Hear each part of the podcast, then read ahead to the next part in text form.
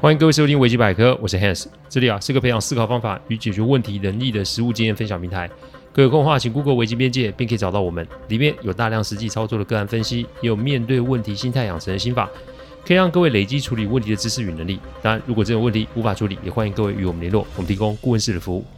维基百科分享每个个案都是经由向案件当事人或是客户取得同意及书面授权后才开始制作。我们每个个案都会先用文字档打好，再进行录制。录完后会交由案件当事人及客户听过，待他们觉得没有问题之后，再交后置并上架。这是我们音频制作的程序。希望各位在分享维基百科之余，也可以让身边的顺说明制作过程，好让他们可以安心。上一集啊，我们谈到关于家中父母生病的议题哦。作为子女，我们呃该有什么样的准备与思维？好，那自家父母讲完以后，接下来我们就来讲讲岳父岳母这一块好了。那下一集也就是第一百六十一集啊，我们来讲婆婆生病该怎么办好了。呃，不同的视角会有不同的解法，不同的角色会有不同的功用。期许这一系列可以给各位不同的刺激哦。今天还是一样，我们用女婿的角度来做切入，也就是说，如果我们的岳母今天开始生病，而且需要有人照顾的时候，身为女婿的我们该有怎么样的应对措施呢？开始之前，还是有几个认知要跟大家分享。这个可是我们处理这么多案例啊所得到的心得。第一个认知，你是外人；第二个认知，你得安静；第三个认知，你会被嫌哦。来讲讲这三个认知是怎么回事好了。第一个认知是你是外人，有听过我前面集数的听众就知道，在我心目中啊，我的父亲可以说是天下第一的女婿哦。不但我外公在遗嘱里面啊，交代他的身后事都要我爸操刀处理，而且还留了一笔钱给我爸，这个在我们客家人的社会里面非常的少见。但我记得我爸在处理我外公的后事的时候啊，他的每个动作其实都会跟我的舅舅们说及回报。我一开始也觉得很奇怪。直到这些年啊，我开公司做生意，接触到很多人性个案的时候，我发现我的父亲真的是太有智慧，因为他非常清楚，因为在我舅舅及阿姨们的心目中，甚至在我妈的心目中，女婿始终就是个外人，所以与其事后被人家质疑，那倒不如在处理的过程中一一的做回报，省得后面啊有争议哦。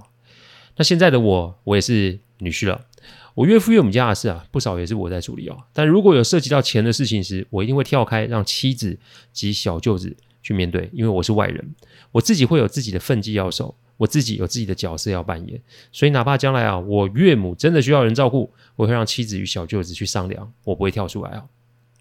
第二个是你得安静，你不要忘记哦，你跟岳母最多就是姻亲，对吧？所以家中大小事自然是血亲之间的沟通为优先嘛。因此，请先做一个安静无声的人，就像我在第一百五十集，呃，对，第一百五十九集中讲的一样。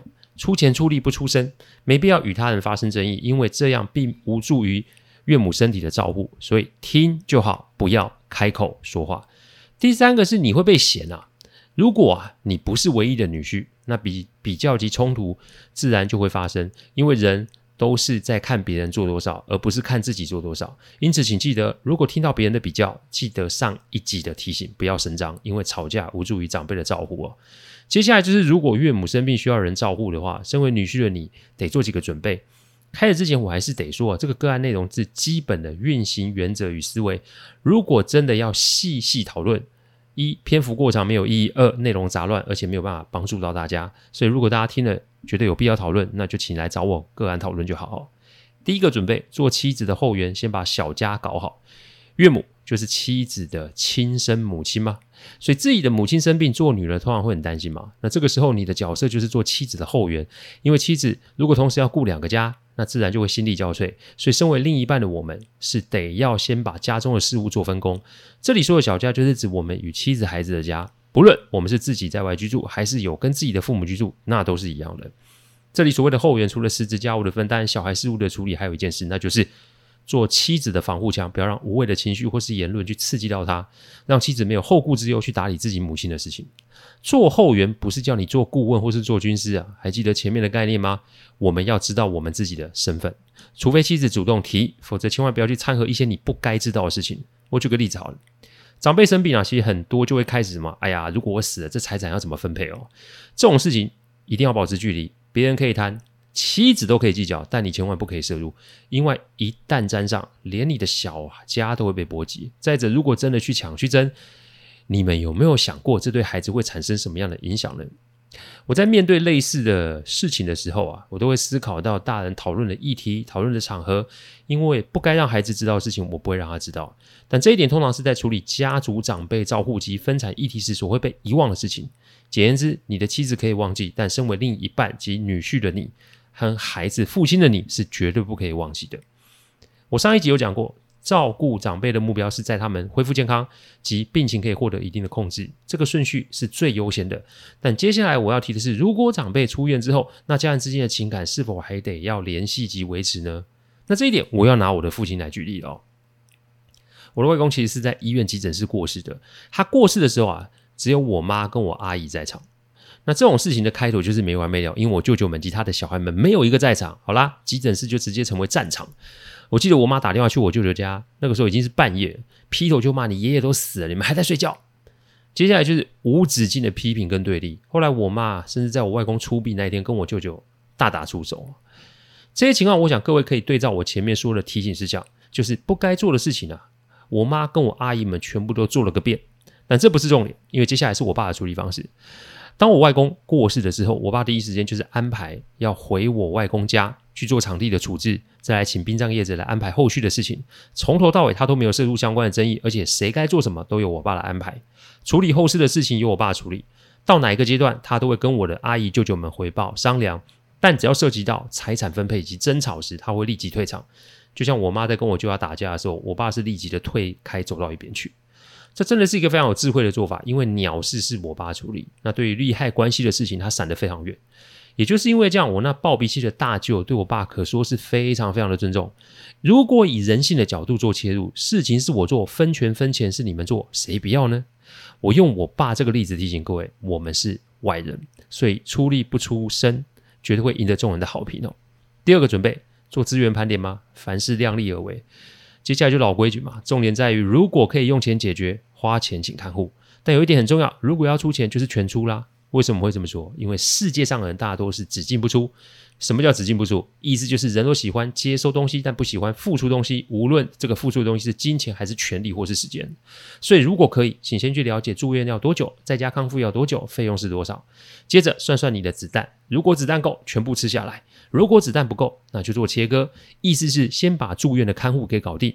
医院的看护如果可以的话，就是二十四小时。回到我们第一百五十九集讲的，医院的环境只适合给病人住啊，并不适合照护者住。